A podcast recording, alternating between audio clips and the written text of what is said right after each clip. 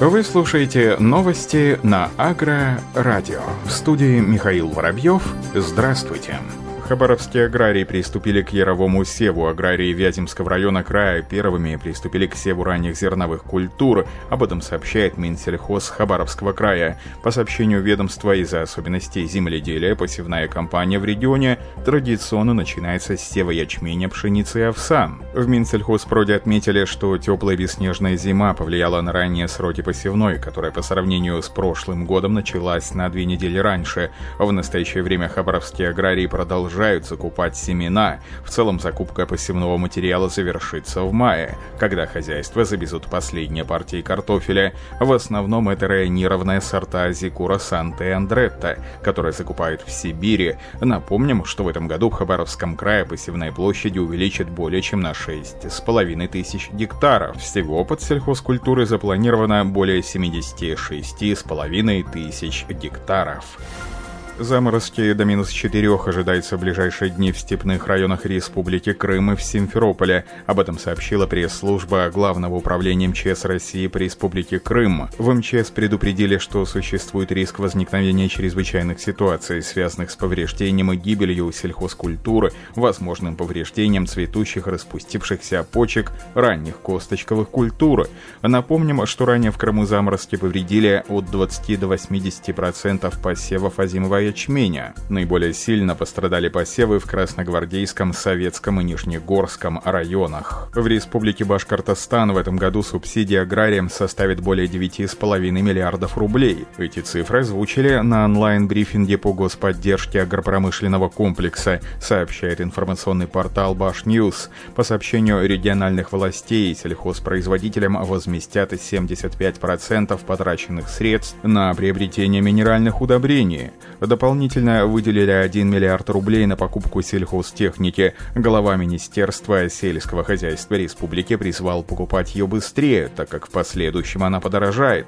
Как отметил зам премьер-министра правительства республики, министр сельского хозяйства Ильшат Фазрахманов, чтобы не случилось, но весенние полевые работы состоятся. В активную фазу они войдут 10-15 апреля и продлятся до 20-25 мая. Пока у нас запасов продовольствия на пол полгода нового сезона, подчеркнул Ильшат Фазрахманов. Чиновник также отметил, что такой господдержки, как в этом году, в Башкирии еще не было. Аграрии Лужского района Ленинградской области приступили к весенним полевым работам. В хозяйстве Даванка Луга на площади более 1600 гектаров проведена подкормка минеральными удобрениями озимых посевов рапса и пшеницы. Соседнее хозяйство проводит баранование кормовых угодий на площади 420 гектаров. Об этом сообщает пресс-служба Комитета по агропромышленному и рыбохозяйственному комплексу Ленинградской области. Как сообщается, в этом году весенний сев планируется провести на площади более 7 70,5 тысяч гектаров. В планах на текущий год производство более 134 тысяч тонн зерновых культур, более 67 тысяч тонн картофеля, около 72,5 тысяч тонн овощей. Под урожай этого года посеяно более 9 тысяч гектаров озимых культур. По данным гидромедцентра, состояние посевов хорошая, изреженность полей составляет 6-8%, что ниже среднегодовых показателей в 11%. В 2000 2020 году регион в полном объеме обеспечен посевным материалом. Семян зерновых засыпано 102% от потребности на весенний сев, семенного картофеля 133%. В почву уже внесено 729 тысяч тонн органических удобрений. Европейские агроконсультанты обсудили проблемы в работе в условиях пандемии. Накануне состоялся вебинар Европейской ассоциации сельских и сельхозконсультационных организаций по теме работы консультационных организаций в условиях пандемии коронавируса. В вебинаре приняли участие представители 20 из 29 организаций членов ассоциации, в том числе РАКО АПК. Об этом сообщает пресс-служба Федерального центра сельхозконсультирования агропромышленного комплекса. Вебинар открыл президент председатель правления ассоциации Юсси Юхола Финляндия, который сделал акцент на необходимости обмена опытом работы в условиях изоляции и рассказал о работе финской консультационной организации «Проагрия» в условиях карантина. Финские фермеры и предприятия переработки, несмотря на работу в штатном режиме, обеспокоены появлением проблем с реализацией продукции в условиях ограничения передвижения между странами. Представители Швейцарии, Австрии, Германии, Ирландии и Словении поделились своим опытом. Все страны находятся в режиме карантина, поэтому основной проблемой остается реализация продукции фермерами, переработка, закупка посевного материала. Специалисты выразили обеспокоенность отсутствием возможности большинства фермеров работать удаленно, участвовать в видеоконференциях общаться с консультантами через мессенджеры. У швейцарских консультантов, как было отмечено на вебинаре, нет опыта работы удаленно, нет программы инструментария для работы дома. Некоторые консультанты объединяются в чаты с фермерами, но при этом количество фермеров, которым доступны программы участия в видеоконференциях, ограничено. Начата подготовка видеофильмов и подготовка к проведению Дня поля в формате видеоконференции. Без посещения полей фермерами эксперты считают, что кризис ускорит цифровизацию консультационных услуг.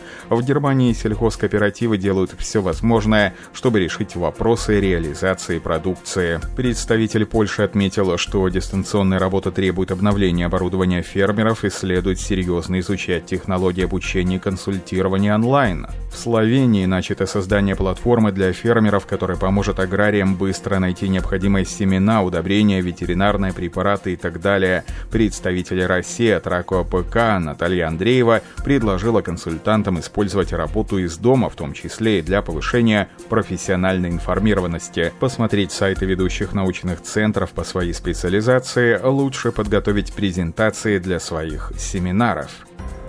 Приморском крае в этом году планируют увеличить посевные площади, в основном для сои и кукурузы, на 9,5% до 519,5 тысяч гектаров. Об этом информационному агентству ТАСС сообщил министр сельского хозяйства края Андрей Бронц. По его словам, в Приморском крае в основном рост посевных площадей планируется под сою почти на 11% к уровню 2019 года и кукурузу на 7,5%.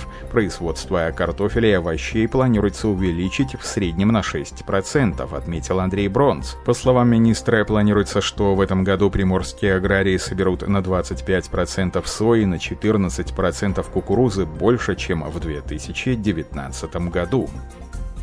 Агрария в Карачаево-Черкесии предупредили о заморозках. В республике в ближайшие три дня ожидается понижение температуры. Об этом сообщает Главное управление МЧС России по Карачаево-Черкесской республике. В ночные утренние часы 1, 2 и 3 апреля в северных и центральных районах республики местами ожидаются заморозки в воздухе минус 1, минус 4. Аграриев предупредили о том, что в связи с заморозками существует вероятность возникновения ЧС, связанных с повреждением и гибелью сельхозкультуры, возможным повреждением цветущих распустившихся почек ранних косточковых культур.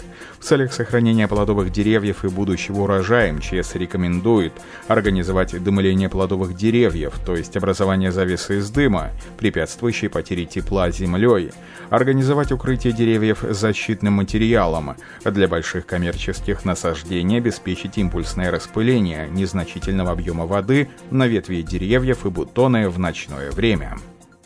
Учеными из Австралии и Германии разработан метод компьютерной томографии, который может использоваться для эффективного скрининга пшеницы на определение ее устойчивости к засухе и высоким температурам. Специалисты уверены, что благодаря новой системе анализ колосьев пшеницы можно будет проводить более точно и быстро, ускорить процесс селекции растений, которые лучше приспособлены к изменению климата.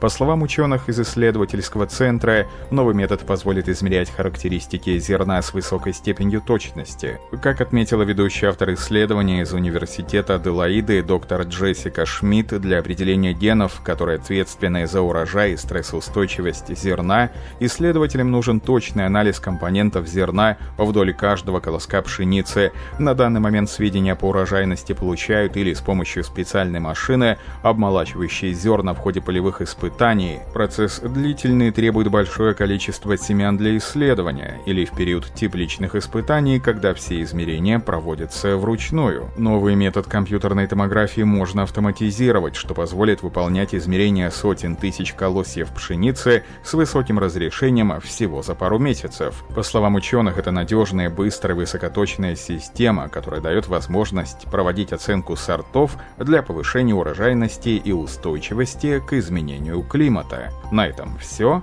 Оставайтесь с нами на глав агронома.